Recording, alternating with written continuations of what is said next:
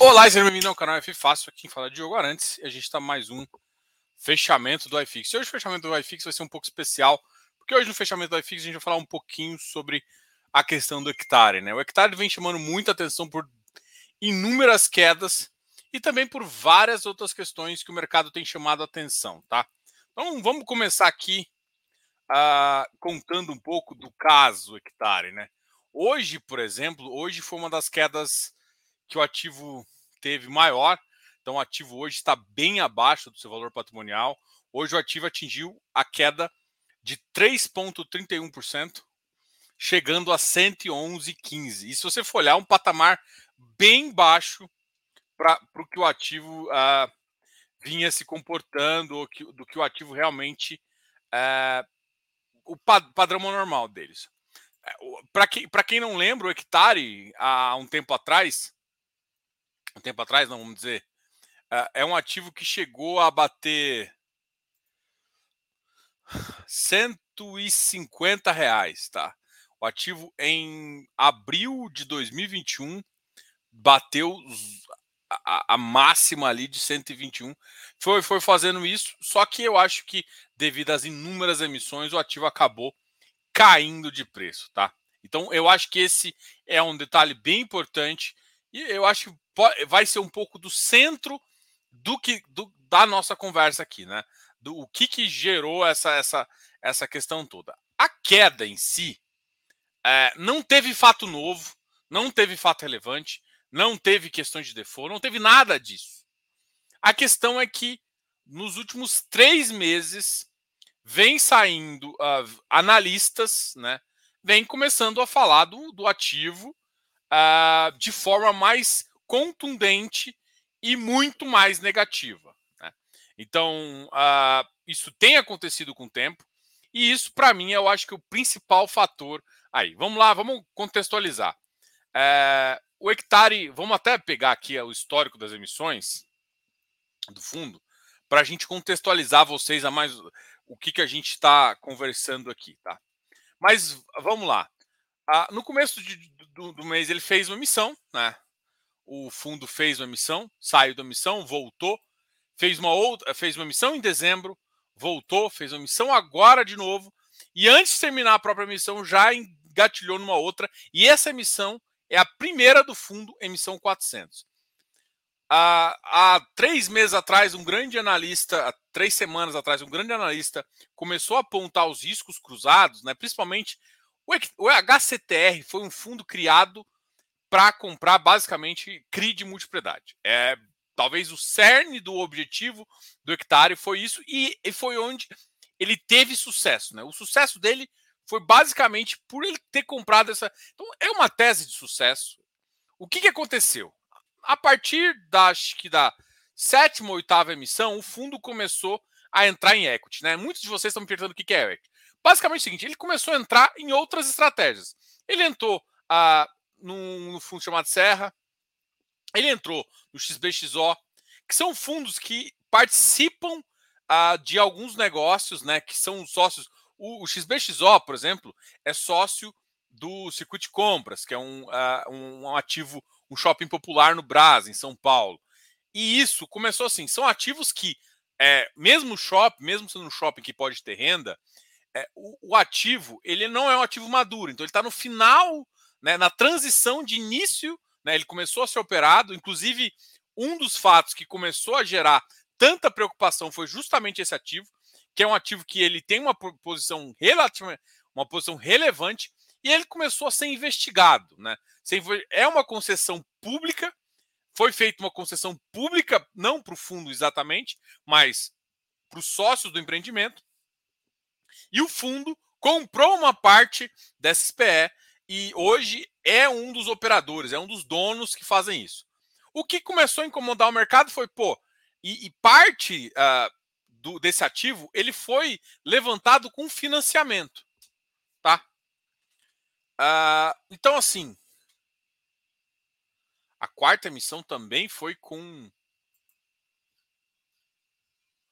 Não, não lembrava disso. Boa informação. Eu tô, eu tô até confirmando agora. Você me deixou. Uh, você me deixou quarta emissão foi? Para mim, ele só tinha feito 476. De cabo a rabo.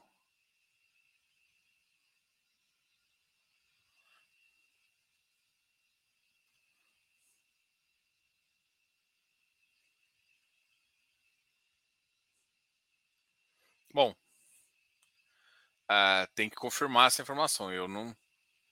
Hum, eu não sabia. Bom, o, o fato é o seguinte: é, então, essa questão do hectare, essa questão do XBXO foi uma questão que começou a evidenciar uh, essa questão. Tá? E basicamente isso levou com que muita gente voltasse a questionar: olha, os ativos de propriedade já são os ativos que o mercado tem uma certa preocupação a mais. Então a primeira coisa foi isso. A preocupação a mais já existia. E aconteceu, começou a ter casos onde ele começou a um fundo que inicialmente era para dívida, um fundo onde fez muito sucesso, não só por conta do IGPM, mas porque tinha uma tese, um acompanhamento muito interessante, e acabou fazendo isso. Com essa compra desse ativo, e esse ativo agora, ele não deu problema de fato mas ele começou a ser investigado, o que causou mais desconforto na posição do hectare. Beleza? Então, isso é um fato muito importante. O que motivou a muita gente, a muitos analistas, analistas importantes do mercado, começarem a, a levantar. A, já, já, tinha, já tinha analista falando, ah, por exemplo, Baroni, muita gente aí falando desde o, da, desde o ano passado em várias situações aí. Só que cada vez mais que, o, que, o, que esse desenrolar do XBXO e da, do circuito de compras começou a, a entrar num, num caminho crucial, começou-se mais gente. Recentemente teve um outro analista e hoje uma, uma pessoa também, um analista, uma pessoa bem importante de uma casa, começou a falar de troca de um ativo pelo outro. E isso ajudou, assim, é, é aquela questão, né? Tá muita gente insegura com a posição, muita gente comprou pelo yield, o yield caiu também, isso é interessante entender, que o rendimento caiu. Ah, só pela inflação? Não só pela inflação. Ele era uma carteira que tinha 95, 96% em CRI, que gerava renda. Passou agora a ter uma carteira de 80%, 79% para gerar renda. Quando você tem isso, mesmo que os CRIs tenham uma taxa mais elevada, a taxa tem que, tem que gerar um retorno para todo o fundo. E tem parte, que é essa parte de equity que a gente chama, que não está gerando retorno. Então, o que aconteceu com o retorno nominal do fundo, que era uma das coisas que mais chamavam a atenção, uh, isso a gente até já alertava os gestores, né? Falou, pô, olha só, o que chamou a atenção do hectare não foi o cara ter é, XBXO, não era isso. É um fundo para ter 95% de CRI, que a gente chama de puro sangue. É, foi isso que chamou a atenção, foi isso que o mercado viu e gostou. Então, quando você começa a ter o yield mais baixo e muita gente é, comentando sobre o risco, que, que começa a acontecer? Pô, peraí, você tem um fundo que tem um risco que eu acho que é adequado para o fundo, né? Todo mundo já sabe do risco. Só que agora começou o seguinte: o risco está aqui e o retorno caiu. Ah, mas o yield ainda tá bom. Cara, tem que lembrar que o VP dele é 120, não é 100. Então, assim, o VP caiu e caiu forte. Uh, e o VP, não só o VP, o rendimento caiu, caiu forte em relação ao próprio, uh, ao ativo em si, né? E assim você começa a enxergar. E a inflação forte trouxe outros ativos pagando retornos melhores e começou, muita gente começou a questionar: faz sentido você tomar o risco todo do, do ativo para esse retorno? Juntando isso, a, a, gestão, a gestão também a, teve algumas, algumas questões. Né? O número de emissão excessivo, olha só, em 2021 Foram cinco emissões.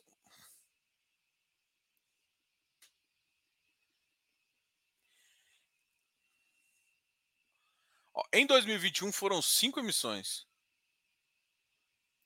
Em 2022 já teve uma e já estavam lançando a segunda. Então, assim, a grande questão que a gente está comentando é que, e a questão de emissão, ela faz uma coisa que talvez eu acho que a CVM até tenha que rever isso. É o seguinte: a CVM fala que durante as ofertas a gestão não pode se comunicar, não pode fazer live, não pode fazer isso. Então o que aconteceu é o seguinte: cada vez mais pessoas falando, trazendo essa questão, uh, por exemplo, do circuito de compras, que talvez seja o mais evidente aí no mercado, não só questionando isso, mas questionando outras posições.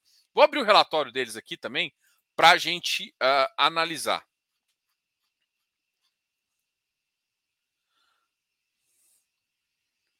E a partir disso, e no dia 8 do 4, se você for analisar aqui, ó, até, até o dia. Nos últimos. Eu vou pegar um mês.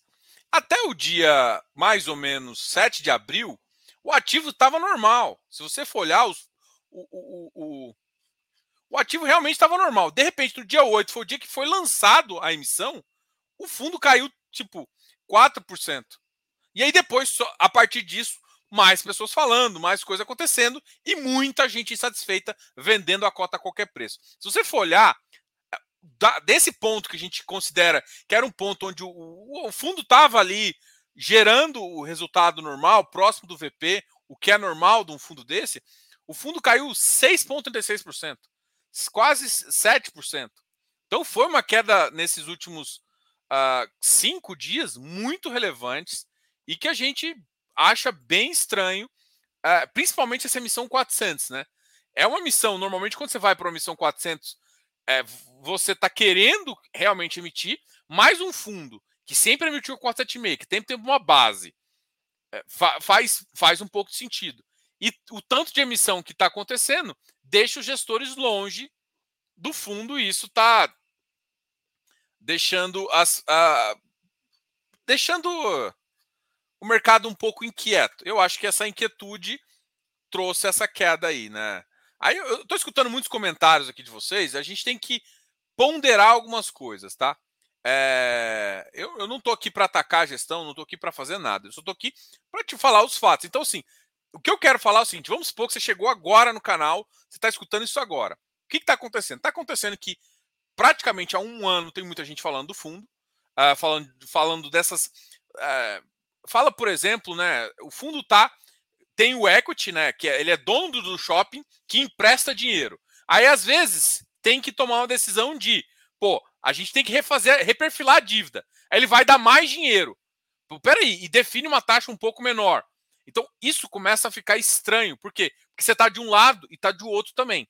Então isso é uma coisa que, como eles estão endereçando isso, como que eles estão falando, isso é uma coisa que, que, que tem incomodado muitos analistas, que tem colocado relatórios, e aí, quando deu esse problema, gerou e falou. Só que esse tipo de, de, de, de questão dele estar na dívida e também no equity não é uma questão exclusiva dessa operação, que é a operação que está sendo mais filtrada, que o pessoal está de olho maior. Outras operações também acontece isso. Só que a, a, o Hectare sempre foi uma gestora que participou bastante do mercado ativamente em conversas, em, eh, com RIs e tudo mais. E isso começou a não acontecer. Não sei se foi só por conta das emissões seguidas, né, que não geravam espaço para os gestores fazerem lives, conversarem, mas também isso. E a última missão, depois de toda essa questão, uma missão 400, com uma taxa de distribuição realmente alta, é, apesar de não ter conseguido captar tudo, gera mais insegurança ainda para o cotista. Eu acho que, que faz, uh, faz pouco sentido. Eu acho que a gestão. É, a, gente, a gente aguarda ver o que eles fazem. Eu acho que faz muito sentido eles repensarem nessa última missão, né?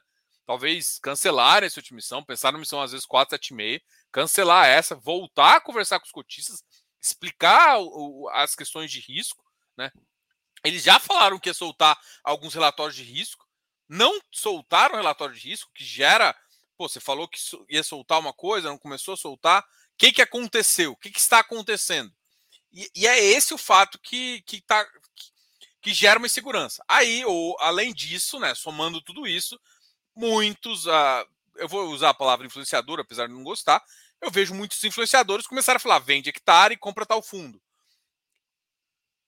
Assim, não vamos tirar o mérito, mas eu acho que é um mérito errado. Assim, não acho que principalmente quando a pessoa tem conflito com o próprio fundo. Eu acho que não, não é bem assim o jogo, né? Tem que ser claro com as informações. Eu acho que uma coisa é falar do risco do ativo e deixar o, as pessoas entenderem e tomarem a decisão. Outra coisa é você falar, sai desse entra esse. Inclusive, isso trouxe o fundo em questão a um ágio que também parece-me, parece-me não, não faz sentido, né? Então, enfim, né? Eu acho que uh, tem que ter um bom senso também de algumas pessoas em tomarem alguns comentários que faça mais sentido. Tô querendo. É, eu não conheço a pessoa, mas eu conheço o grupo que eles, que eles estão ali, é um grupo muito sério, mas eu acho que esse tipo de comentário não faz parte, não, não deveria fazer parte do business dos caras, assim. Faz um pouco mal, assim. Então, é, parte dessa queda está sendo por isso. É claro que eu acho que a Hectare faltou um pouco em, em termos de conversa, né? É, e faltou esclarecimentos, né? Eu acho que, que isso. Ah, Diogo, as fofas estão entre, entre os FIs mais descontados, os FOFs deve ser. É um bom momento para entrar ou é melhor esperar a decisão do CVM? Cara, tem dois pontos. Ah, FOF, o que eu, o que eu tenho conversado com todo mundo, FOF tem uma oportunidade, tem uma oportunidade clara. É, mas assim, o problema é o seguinte: FOF para mim é um produto que durante quedas ele deixou de fazer sentido. Então isso para mim me preocupa. Ou seja, o que eu estou querendo falar? Se por um acaso o ano que vem a gente tiver uma a gente prevê uma recessão na Europa, uma recessão nos Estados Unidos. Se isso refletir aqui no Brasil e o Brasil parar de crescer, vai ficar com as taxas, de, o ciclo de taxas de juros por mais tempo ainda. Então, os FOFs podem ficar mais tempo ainda descontados ou serem mais descontados ainda do que o mercado está vendo hoje. Então, assim, tá num ponto interessante, mas depende de como você enxerga o futuro. Tá? A decisão da CVM é importante ou não? É importante, mas eu, eu hoje eu coloco isso muito minimamente. Eu acredito, eu vejo outros, outras gravidades antes de simplesmente a, a decisão da CVM exatamente não é uma preocupação. Uh, não é que eu acho que é uma preocupação, eu acho que tem formas de contabilização onde essa, essa, essa questão da CVM não vai passar. É, não, não, não precisa ser. Tanto é que tem fundos que contabilizam de outra forma que. FOFs, inclusive, que contabilizam de uma forma que a CVM nem, que não impactaria, ou seja, não geraria um prejuízo porque o, o seu fundo perdeu o preço, né? Então não é bem isso que a CVM quis, e tem fundos que já contabilizam dessa outra forma, e teoricamente os auditores e a CVM nunca falou nada para reauditar o fundo. Então, essa questão da CVM me preocupa menos. O, o que me preocupa mais é, é, é a ineficiência que os FOFs estão gerando. Ah, é culpa do FOF? Não, é culpa do mercado que não está entendendo o FOF. Eu acho que não faz menor sentido um cara que compra um FOF vender ele 20% abaixo do preço, que é o que está acontecendo. Ah, mas a taxa não faz sentido você comprar. Porque você está.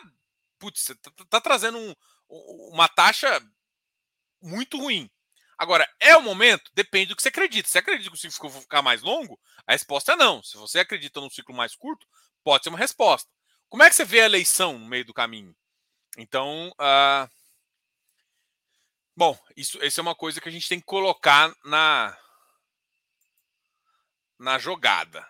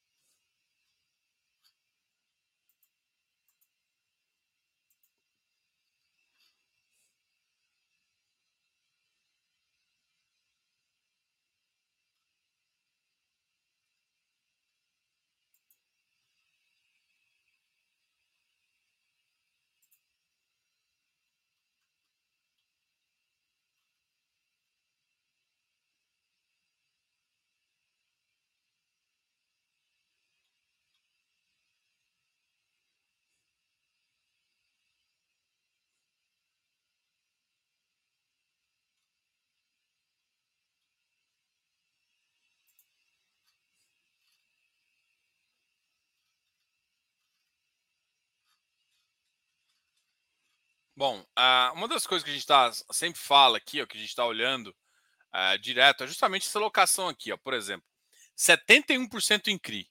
Né? Eu acho que é uma locação que não faz muito parte do fundo. Deixa eu até abrir aqui o relatório para vocês.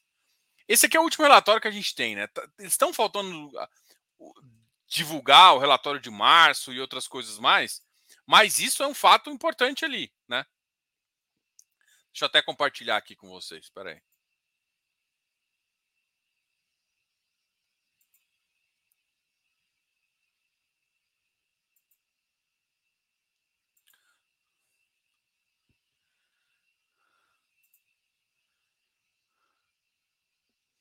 Olha, eu, eu, entendo. Eh, o Marcos está falando que o store está lá no Palafitas. Assim, eu entendo a fonte lá, mas, pô, eu lembro bastante do, das emissões. Eu não lembro de nenhuma missão, mas é claro que a gente sempre esquece. Eu não lembro de emissão 400 deles, tá? Eu acompanhei esse fundo há bastante tempo. Uh, olha só, o fundo ainda tem 4,2% de caixa, um caixa baixo, uh, mas tem 24% em outros FIs. Isso aqui, a maioria desses outros FIs, a, a gente vai dividir aqui, ó, peraí. Aqui está em cima, né? Esses 24%. É isso aqui que a gente acha que foi bem complicado. Serra Verde, 179 milhões e XBXO 230 milhões. Esse aqui é o nível de concentração relativamente alto, além do, do próprio high grade deles, o, o, o Rio Bravo High Yield, uh, o Hectare Student, uh, um de loteamentos e o HREC. Né? Isso aqui são os fundos que eles têm. Desses fundos aqui, vamos lá, vamos falar o que, que paga mais ou menos que paga mensal ali, que não, não afetaria tanto. O high grade deles faz, faz, faz sentido, assim, numa estratégia de você alocar também no outro parceiro, pensando que o Iridium faz isso também, o RBHY também, e o HREC. Agora, os outros é, fazem pouco sentido numa estratégia onde você quer, você precisa entregar um resultado melhor para que você comece a competir com outros fundos tão interessantes quanto, tá? Uh, o cupom médio está 10%, mas se você for olhar, a taxa nominal dos últimos 12 meses está em torno de 4% real, né? Então, isso, isso é. Ah, mas vai acumular as outras coisas, mas, enfim, isso, isso é uma questão que uh, falta um pouco, né? De multipropriedade, loteamento, incorporação aqui, corporativo. Tem que entender que parte desse corporativo também está atrelado com o próprio multipropriedade, né? Então, teria que somar esses dois aqui para ter um risco ali uh, que todo mundo consegue enxergar mesmo, né? Uh, aqui, ó, séries única e sênior 65%, subordinada está um pouquinho, meso está um pouquinho. Uh, quer dizer, única 100%, ó, subordinada 31%, a maioria sênior.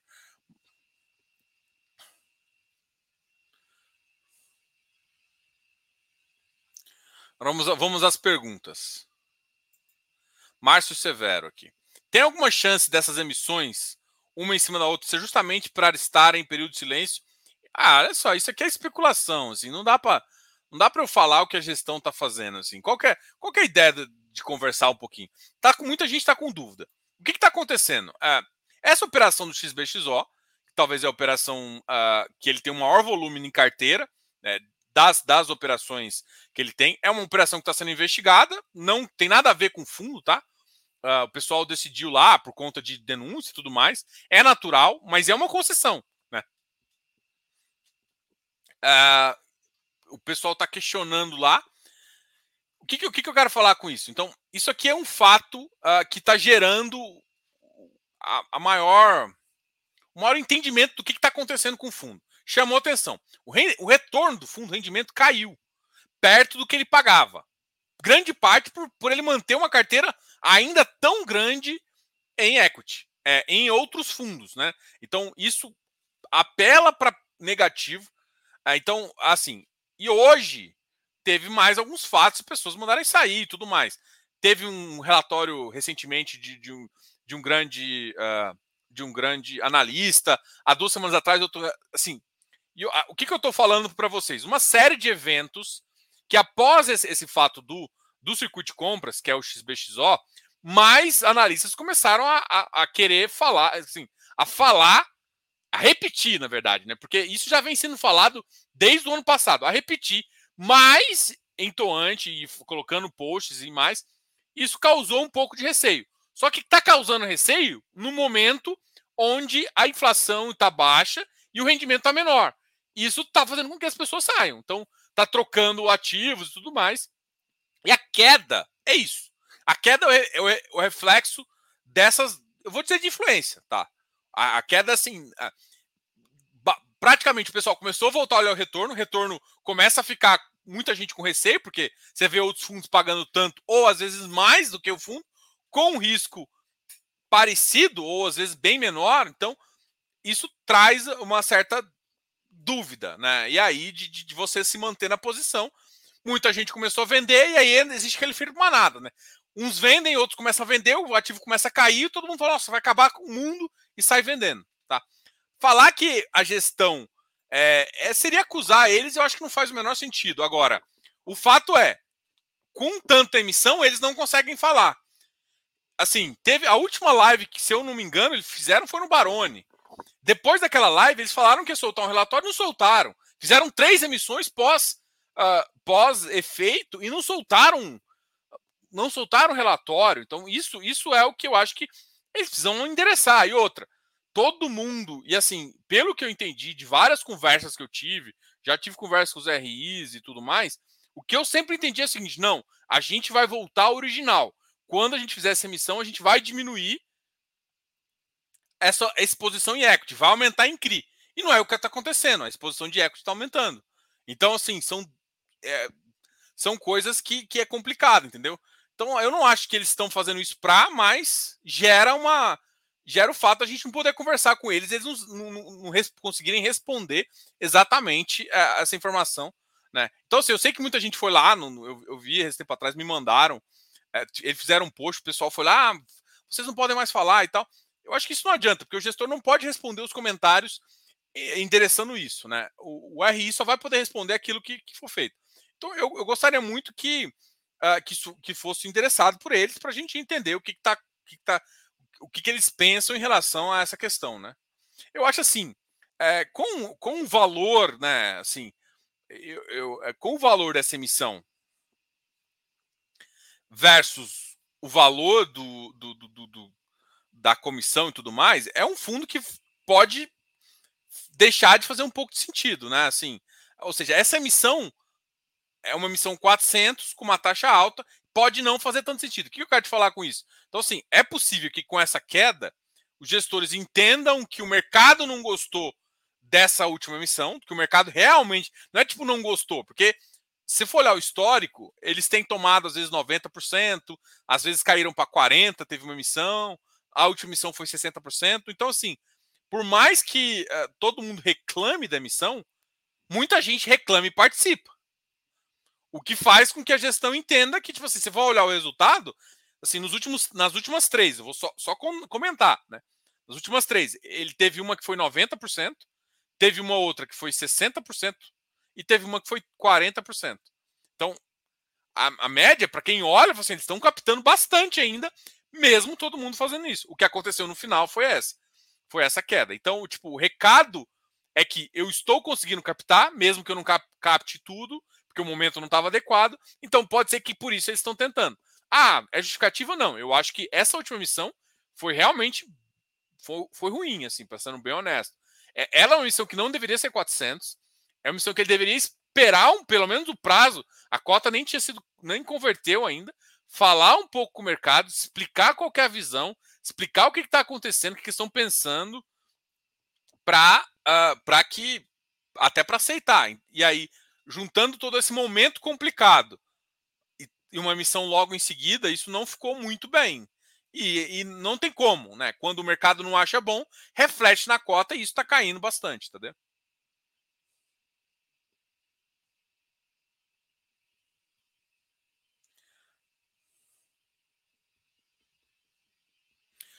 Diogo, a CVM não fiscaliza o fundo. Se o hectare tiver alguma coisa errada, não era para, para ser percebido. Olha, a CVM não tem pessoal para fiscalizar, para ir lá sentar do fundo para fazer. A CVM normalmente fiscaliza a denúncia.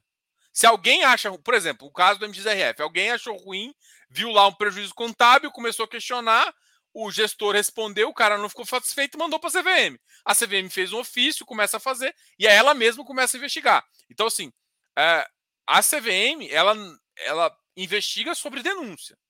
Então a CVM não do nada bate lá e investiga. Então é, é, é basicamente o que está acontecendo. Então não acho que a CVM é um olhar que está conseguindo. Você ter ideia, vou só citar um exemplo, né? Sabe como é que funciona uma auditoria? A auditoria ela não audita 100% dos contratos, ela não audita 100% dos recebidos, do que é recebeu, assim. Uma auditoria, ah, ela é feita por amostragem. Então, a CVM também, ou qualquer órgão regulador, ele, ele, ele não consegue ver todo mundo que está embaixo. Ele vê algumas, algumas pessoas, algumas coisas. Então, é possível que isso aconteça.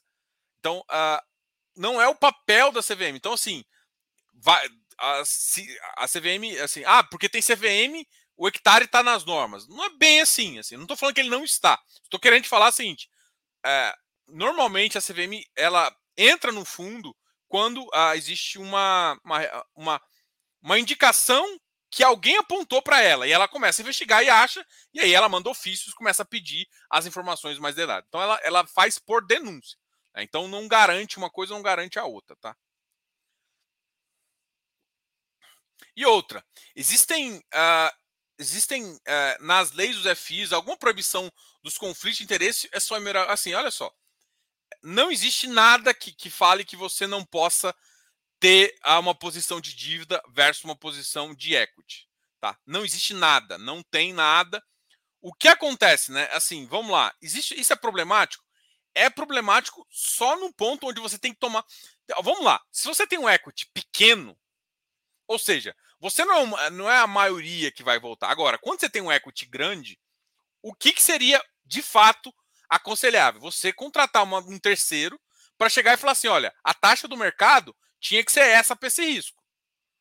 E assim, vamos lá. O que, que é conflito de interesse? É você, você, vamos, vamos supor, vou, vou citar um caso aqui, porque é complicado, mas vou citar um caso onde o cara faz um FIP, uma construção, ele constrói, vamos lá, Bresco, né? Constrói o galpão, depois vende para um outro fundo dele. Como é que você. Você tem um conflito caro. Quem que você vai agradar mais? O seu fundo que está comprando ou o seu fundo que está vendendo? Isso é conflito.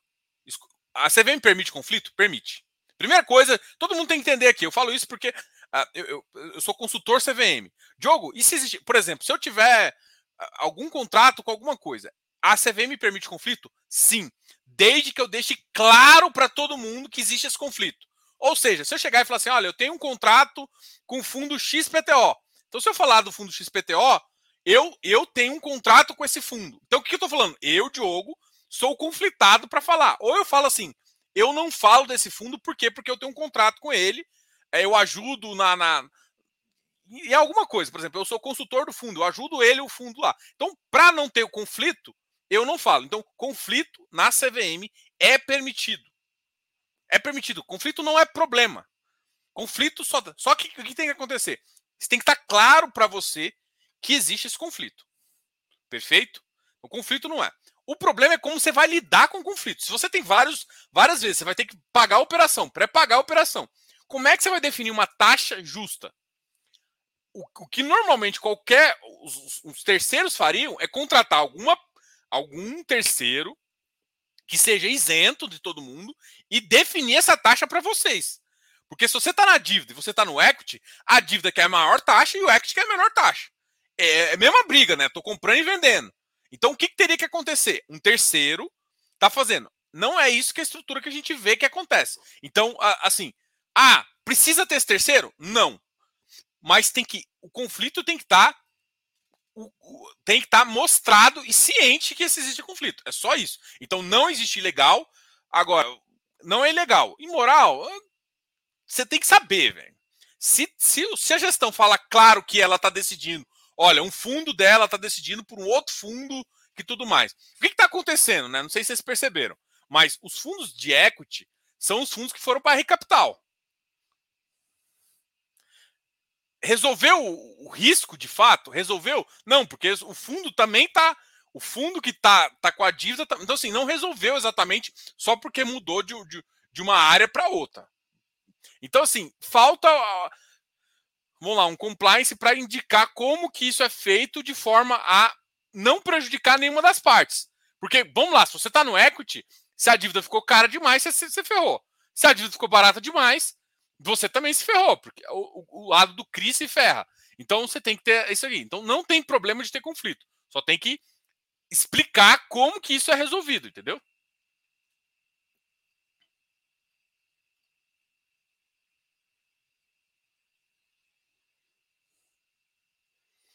Vamos lá. É. Boa noite, Diogo.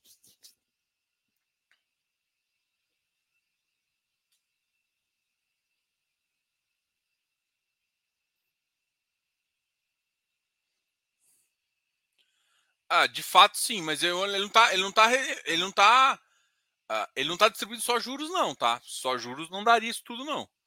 Só juros não daria a, taxa de 12% por mês não.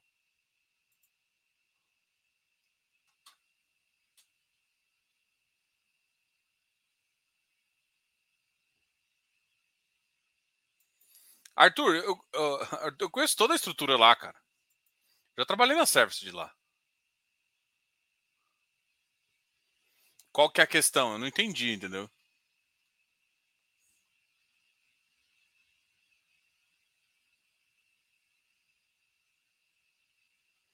Ah, é, é ele sim, Antônio. Assim, eu acho que ele fez errado, cara. Eu acho que, assim, existe um conflito que ele não declarou que ele tem um conflito. Aí depois ele fez um outro post declarando, tentar amenizar assim, mas eu acho que o conflito ali não, não, ficou claro. Não acho que você deve falar de. Você pode, assim, qual, qual, que eu acho que é meu papel aqui? Meu papel não é falar sai ou entra em hectare. Eu não posso falar isso. Um analista talvez pode, mas mesmo assim, se tem conflito, ele não deveria falar. Essa é a minha opinião, tá?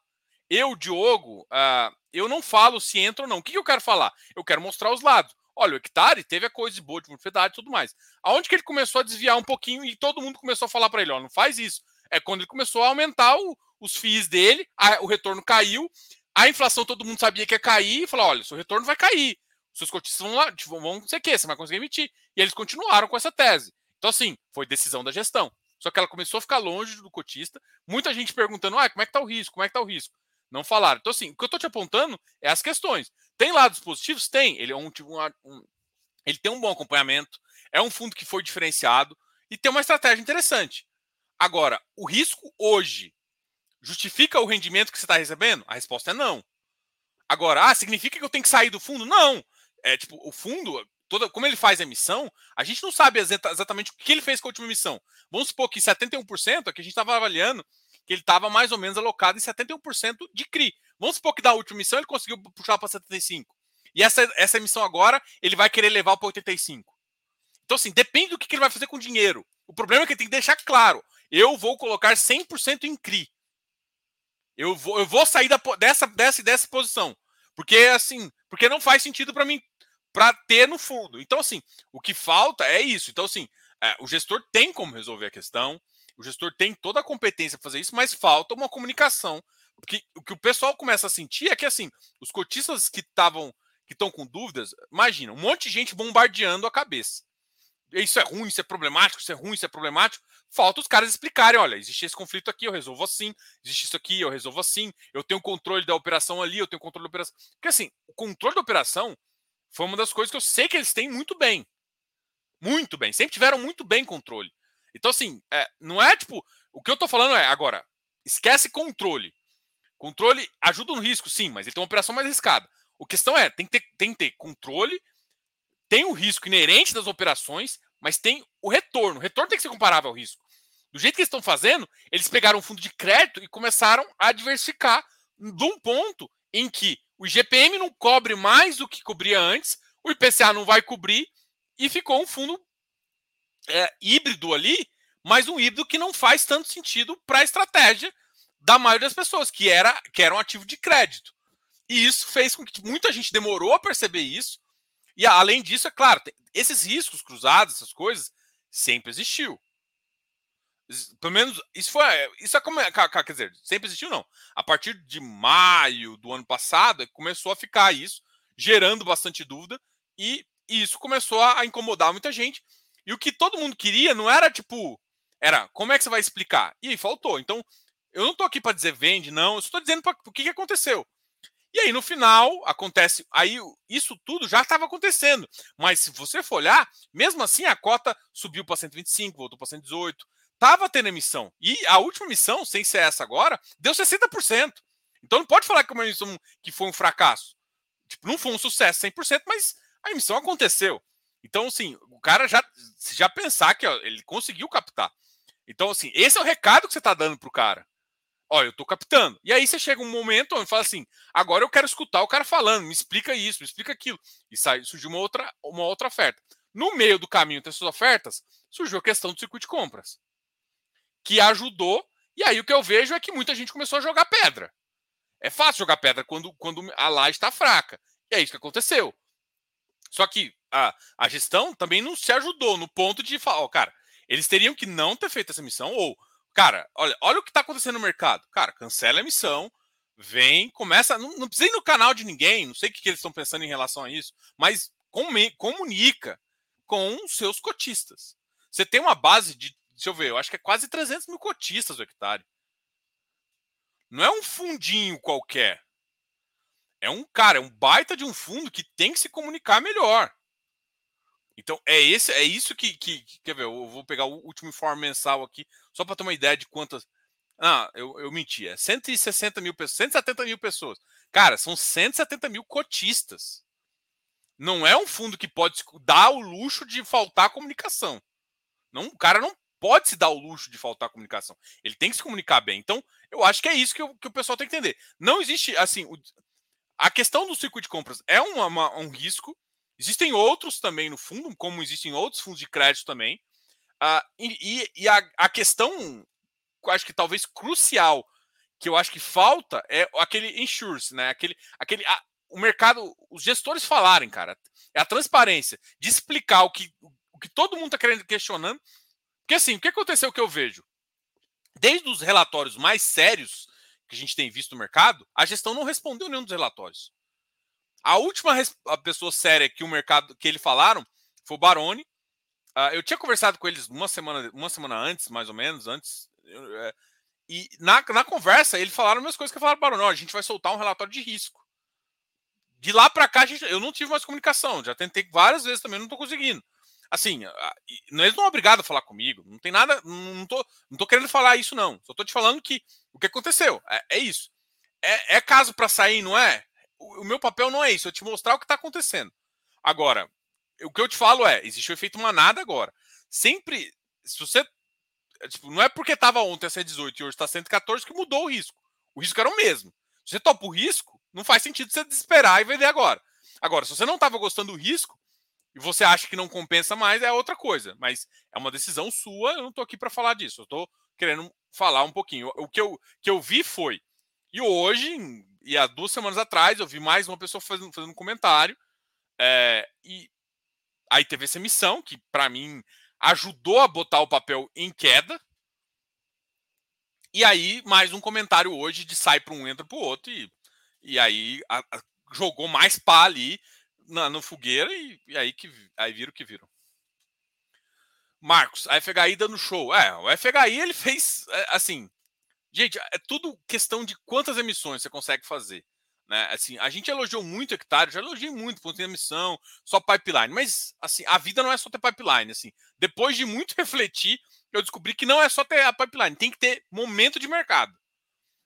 E tipo, putz, tem que ter timing. E, e tem hora que não tem timing. Tem que dar espaço, tem que conversar com o mercado. O FHI uh, ah, teve um. Tem uma gestão ali bem competente. E assim, veio e, e agradou a galera, né? Muita gente estava fazendo taxas baratas. Eles não, em vez de fazer taxa barata, não importa a taxa. Eu, eu como gestora, pago a taxa em, igual eles colocaram, em seis, sete meses, eles. Assim, ou seja, a, a taxa é, é paga para eles. E aí depois eles ficam com, sei lá, prazo determinado, mais 10 anos aí com fundo lucrando. Então, assim, é uma saída para um fundo que precisa emitir. Né? E, e, assim, gente, ver a resposta. O que eu gosto é de ver a resposta do mercado. O que aconteceu com a FHI hoje? Caiu. Desculpa, caiu não, subiu. Então, assim, quando a gente olha para o mercado, e aí eu olho para o hectare. O hectare caiu em dois, dois pontos.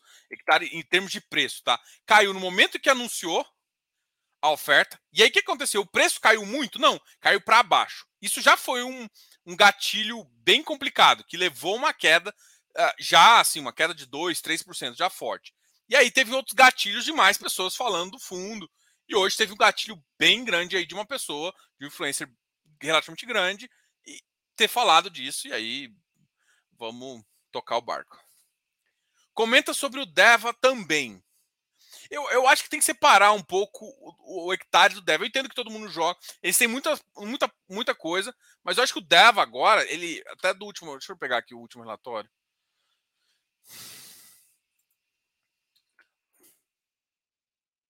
O Deva tem essa operação, tem essa operação também.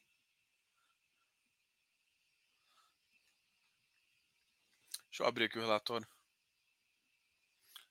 Tem tempo que eu não dou uma olhada.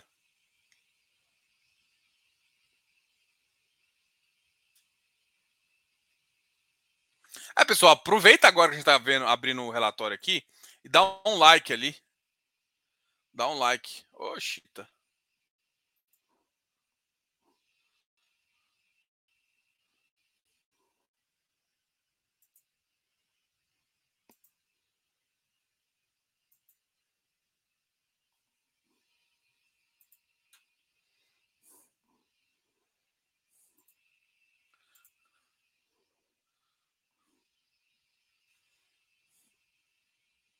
Nossa, que internet ruim, né?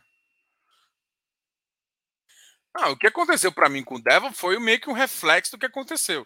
E ontem saiu um relatório, até eu acho que, que eu achei que o mercado ia reagir até um pouco melhor do que reagiu.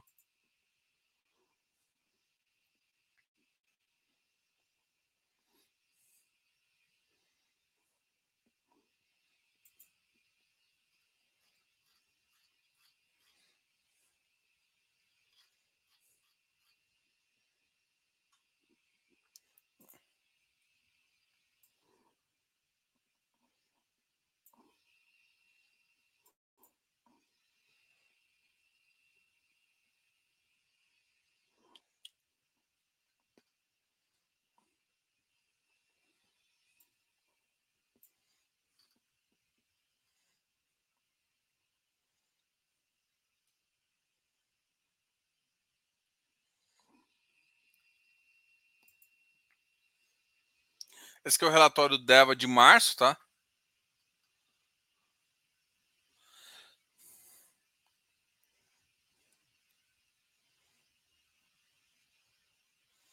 O, fu o fundo está com 92 mil, quase 100 mil cotistas, distribuiu no último 1,31, 58 operações. Próximos rendimentos, né? Aqui ele está mostrando que ainda teve um impacto abaixo por conta do IPCA de janeiro C054. E os próximos aqui, a gente tem um impacto uh, um pouco maior, né? Ou seja, e a inflação, olha, você vai, ó, 13 dias aqui, ó, 19 dias úteis, né? 13 dias você vai ter um impacto uh, em relação aqui, mostrando que o resultado deve aumentar, né? Eu acho que eles, eles, eles colocar isso um pouco mais simples para quem enxerga o mercado, sabe que ele está querendo falar o seguinte: eu estou querendo, tô te falando assim, vai aumentar por conta do, do retorno do IPCA. Mas para quem não entende, eu acho que faz sentido. Muitos gestores estão dando guidance, então simplifica para todo mundo, sabe? Eu acho que faz sentido colocar um guidance aqui e tal. Uh, aqui ele fala do yield médio, mas tem que olhar o seguinte: beleza, desconta a inflação, que foi mais ou menos em média de 1%, você ganhou 0,34.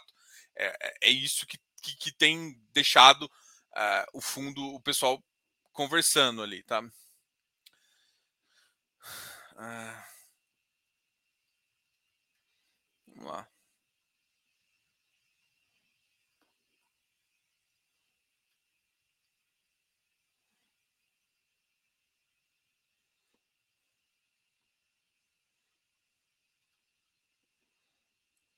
Movimentação da carteira, 58 CRIs.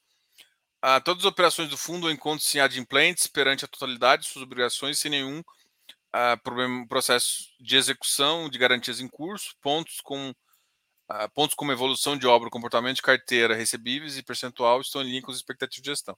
Porque eles estão falando assim que a, que a carteira eles concordam que estão tá, tá, bem, entendeu?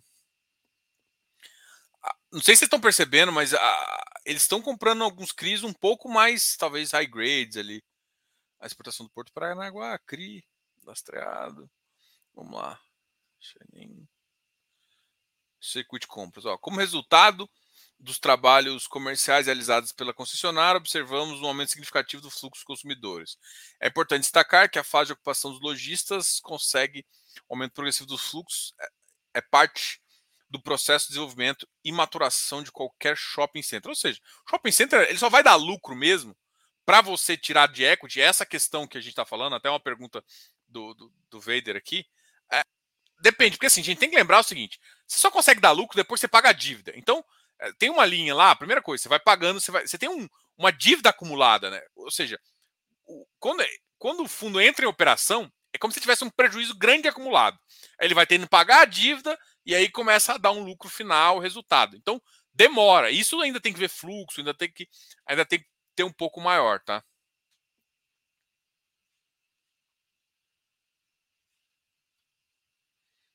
Aqui falou da AGO dia, do dia 6 de abril.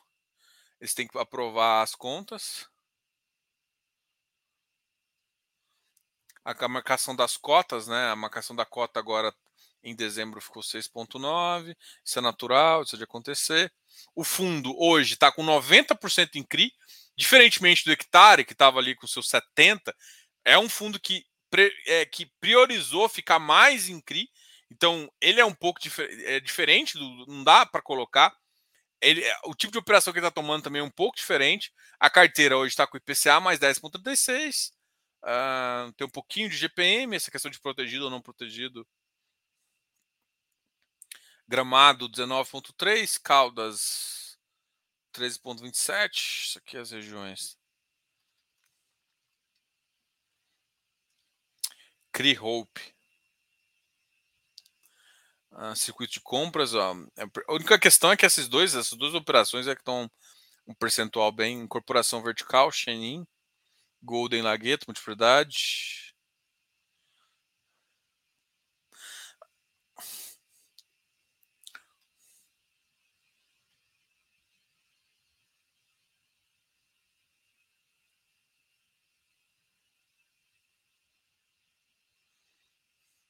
Isso que me parece essa Toex aqui, me parece uma operação meio que de agro aqui, quase. Só que aí você tem o, o armazenamento de granéis. Essa operação tem que dar uma olhada. Acho que eles falaram aqui em cima.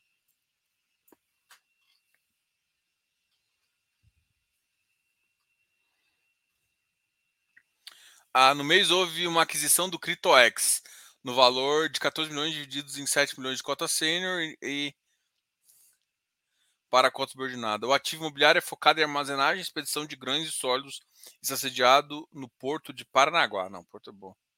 Os recursos captados através dos CRIs serão destinados à construção parcial de um armazém próprio com capacidade de 92.500 toneladas. A obra foi iniciada em outubro e tem conclusão em dezembro de 2022.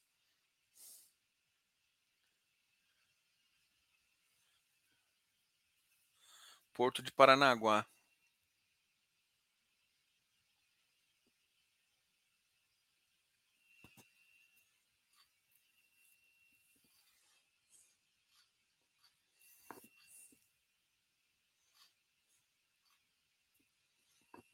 Vamos ver quanto que o fundo está de caixa. Vamos lá, olhar aqui.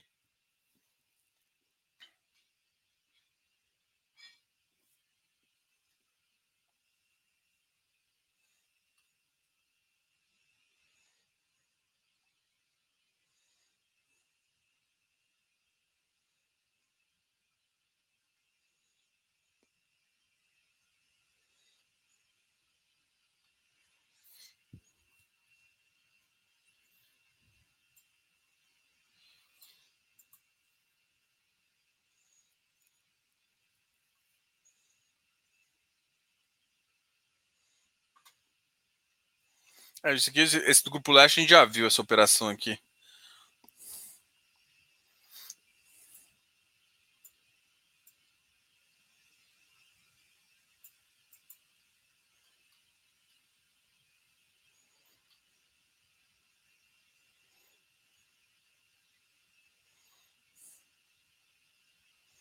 Bom, aqui esse é o Devo, assim. Eu acho que ele, tem, ele tá com risco intrínseco um pouco menor do que o hectare, com certeza. Tem mais crédito.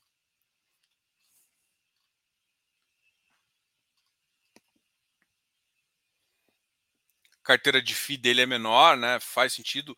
Baixa exposição ao caixa.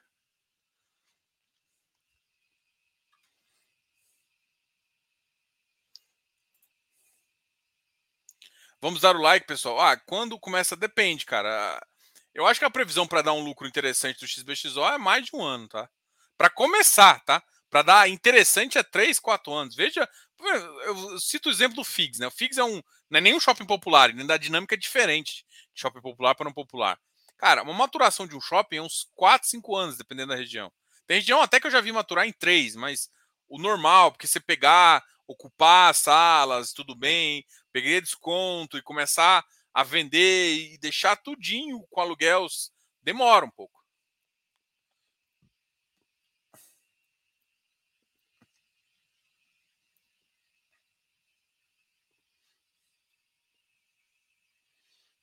É, eu não, eu não vi o. Eu tenho que olhar, não dá para ver daqui, não.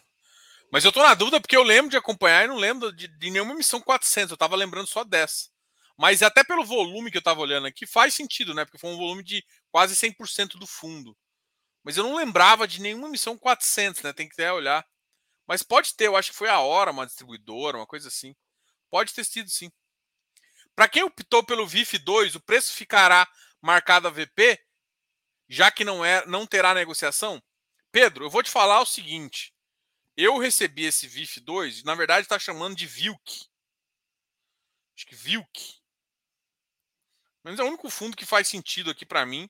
Que, que agora no VIF 2 não é chama VIF 2, chama VILC. Não sei se você já recebeu. Não tem negociação. Eu achei muito estranho também, porque a marcação dele não está VP. Então, assim, eu vou, eu vou tirar essa dúvida uh, junto com, a, com o pessoal da 20. Eu também esperava que ficasse marcado aqui para mim uh, a VP. Eu, eu, eu fiz uma saída, eu fiz duas saídas, tá?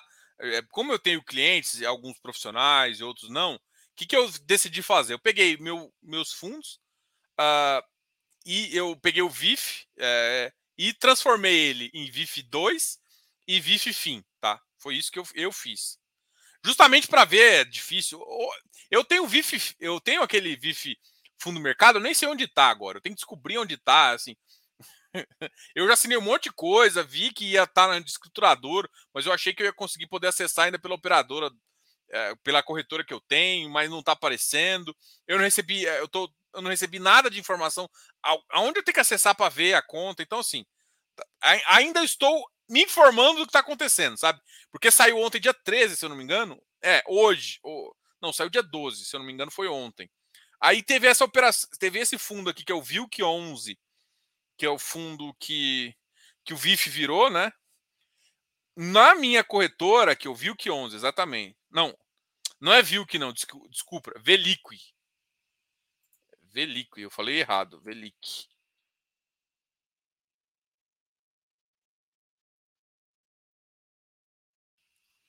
É Velic. Desculpa, mentira. E eu achei muito estranho, porque esse fundo, Velic, foi um fundo que eu esperava que fosse para VP e não foi para VP. Uh, eu vou, vou ter mais informações essa semana, tá? Eu tô, tô me inteirando ainda. Eu achei que esse fundo também ia ser VP, não é? Vou me inteirar do outro fundo e a gente conversa mais. O Infe...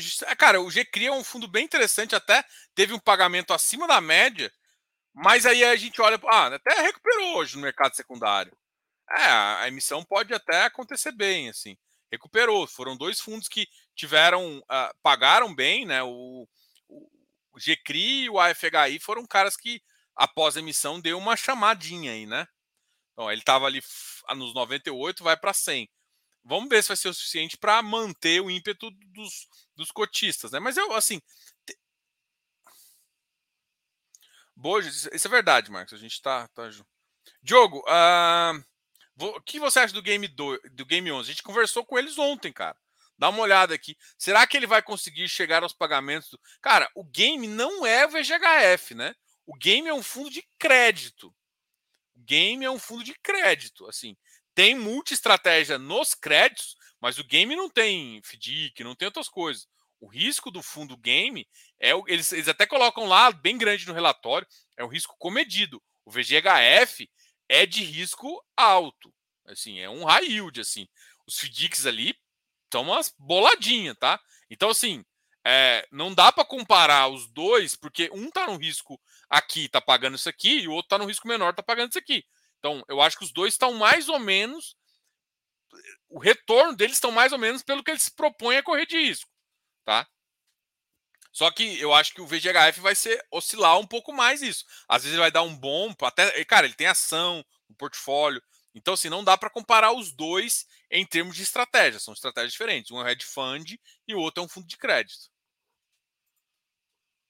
Cara, vê, a, vê a live que eu fiz ontem com. Rogério, vê on... Cara, foi ontem a live. Foi muito massa a live. Enxerga aí. Oferta primária. Eu estou errado, gente. Eu entendi que eu estou errado. É uma oferta 400, eu entendi. Oferta de inscrição pública do hectare.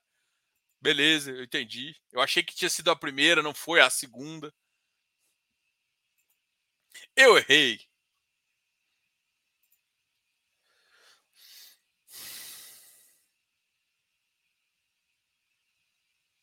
Ah, não quero entrar no detalhe aqui, tal, tal, tal.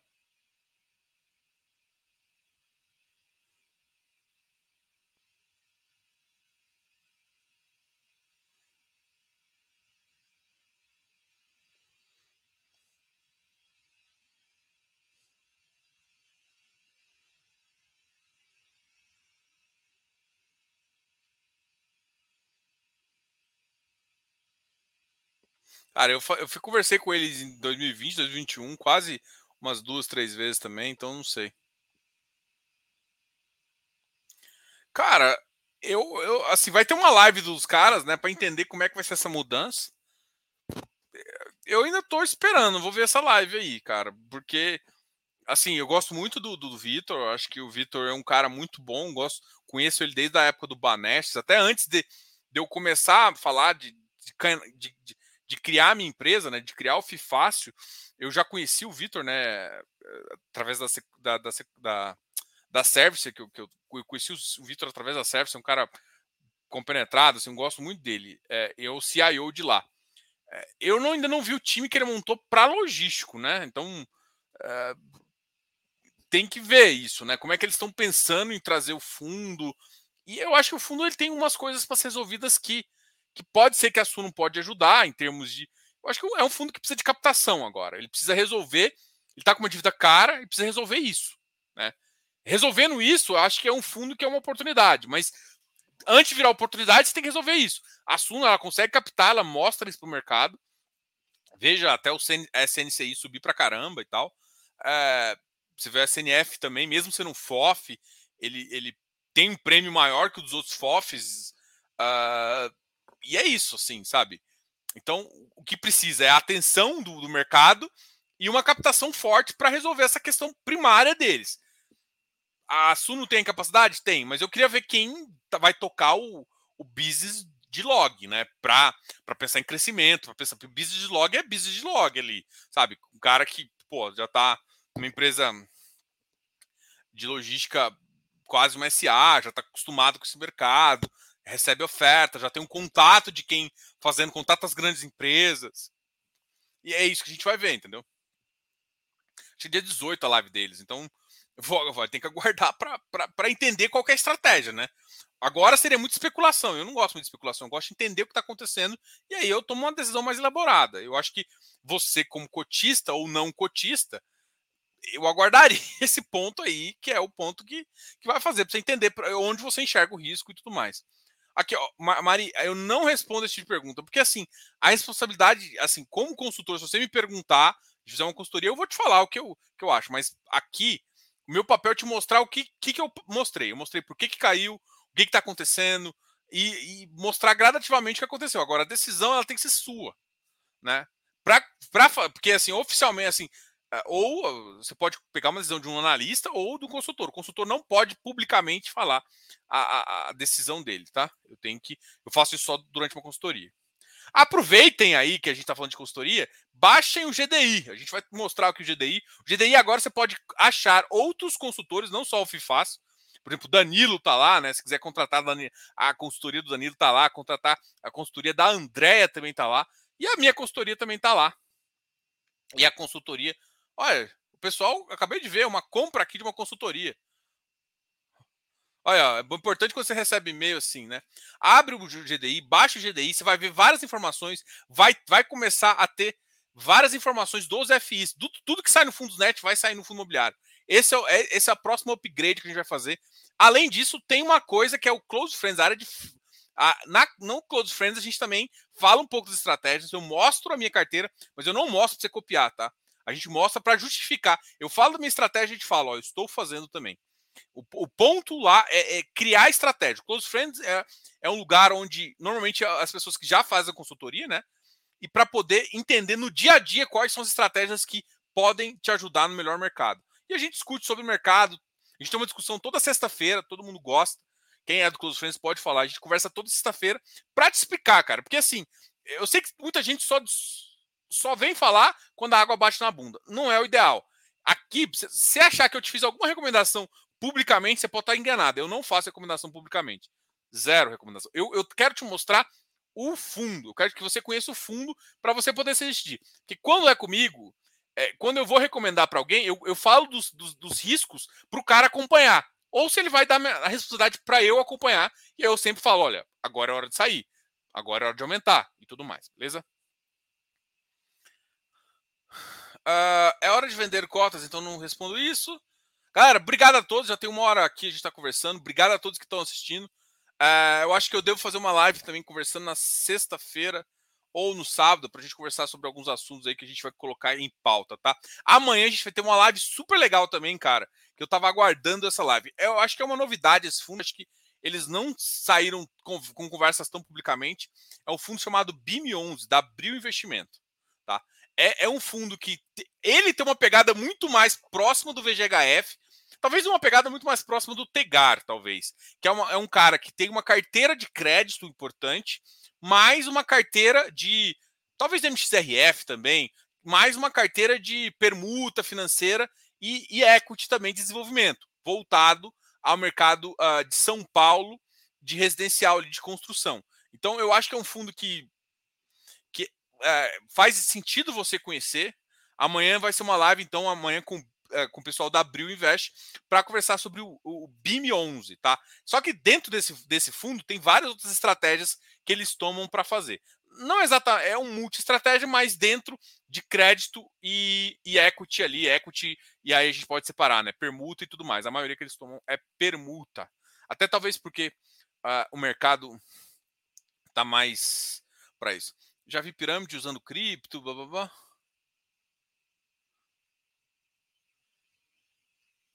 Cara, eu não sou de acusar alguém que faz certo e errado. As pessoas fazem o que fazem. Eu, eu só acho que. É, alguém fez um comentário que eu não gosto de trazer o nome da pessoa para não expor ela.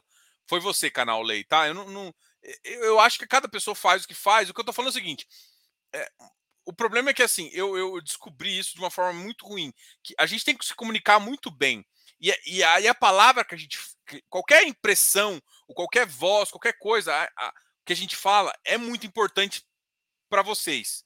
Né? E às vezes a gente está tá pensando uma coisa e comunicou um pouquinho mal e faz isso. Então, tomar uma decisão, tomar uma posição de, sei lá, de falar de um fundo de uma forma, é uma decisão da pessoa, mas eu acho que nem todo mundo interpreta da mesma forma, né? Ou sabe o momento. Porque, gente, é difícil falar isso para vocês, mas até para sair de um fundo, você tem que ter estratégia. Não é apertar no home broker, vender e tudo mais. Não é isso. É, você tem que entender como vender. E isso que o mercado às vezes não entende, né? Eu acho que quem, quem participa do grupo sabe, como eu falo, tem que ter estratégia para comprar, estratégia para acompanhar, estratégia para entrar em emissão. Tudo, tudo é estratégia. Se você não faz isso, você está dando dinheiro, você está deixando dinheiro na mesa. É, difícil explicar exatamente por quê, como que é, que é isso, mas é não, não, não dá para por isso que eu sou contra um pouco, não a pessoa em si, mas quando se faz um comentário muito alardioso sobre um fundo, normalmente não é. O momento não é, assim, é foda, porque eu não quero que, que ninguém tome decisão com base no que eu tô falando. Mas, manada, você tem que tomar muito cuidado, né? Você tem que. Pra sair na manada ali, que, que é o pior dos piores cenários, você tem que estar muito certo que aquela saída ali vai te render um retorno muito positivo. E normalmente você está saindo porque está com medo. Sai que tá com medo, você não entendeu porque você entrou. Aí é complicado. E, e se tem um, porque se não teve fato relevante, só pessoas falando, entendeu? É, é essa, esse cuidado. Só que eu não tô querendo dizer de nenhum fundo, eu tô falando de forma genérica aqui, tá? Beleza? Pessoal, agradeço todo mundo aí que tá. Nossa, minha, minha voz até deu uma falhada. Agradeço todo mundo que tá aí. É, fiquem aqui amanhã. Amanhã vai ter uma live especial. E na sexta-feira a gente deve fazer, na sexta ou no sábado, eu devo fazer uma live especial também para conversar um pouquinho, fazer um resumo do que está acontecendo na semana. É, eu parei de fazer o resumo fiz, mas eu gosto de conversar com vocês também. Eu acho que tá faltando. Segunda-feira foi meu aniversário, tá? Para quem me cobrou, Diogo, pô, você não fez eh, só porque o Banco Central entrou de greve, você entrou de greve também, não tá fazendo mais reunião do Fox na segunda-feira? Não, segunda-feira foi meu aniversário, tá? Ninguém me deu presente, né? De vocês, ninguém me deu presente. Tô brincando, tá? É, mas eu, uh, eu foi meu aniversário e eu acabei não fazendo nenhuma live. Eu fiquei ali com meu filho, com minha família e tudo mais. Eu ganhei presentes, né? Não de vocês, né? Mas tudo bem. Qualquer coisa, deixa comentário aqui. Só responder a última coisa porque eu achei bem legal. Ô, Fizzy Paper, você tá devendo, hein? Você acha que eu tô te esquecendo? Eu tô te vendo aqui nos comentários? Não tô te vendo, né? Diogo, Cadif é mais seguro que CPTI? Eu vou responder. Eu não gosto de responder diretamente isso, mas Cadif é mais seguro, porque o Cadif ele tem mais uh, os segmentos maiores e o high grade é maior. Cara, isso, isso é muito fácil de olhar. Pega quanto de high grade ele tem e olha assim, high grade que eu digo assim, quanto de nota A, AAA, ele tem mais AAA que o compara isso, né? Se você está avaliando dois ativos high grades, o que tem nota melhor é melhor. Vamos dizer assim, sabe? de forma simples. Galera, obrigado a todos aí. Fui. Acabei de falar muita coisa. Tchau. Obrigado. Fui. Qualquer dúvida, deixa nos comentários, a gente conversa mais. Abraço. Obrigado, pessoal. Tchau, tchau.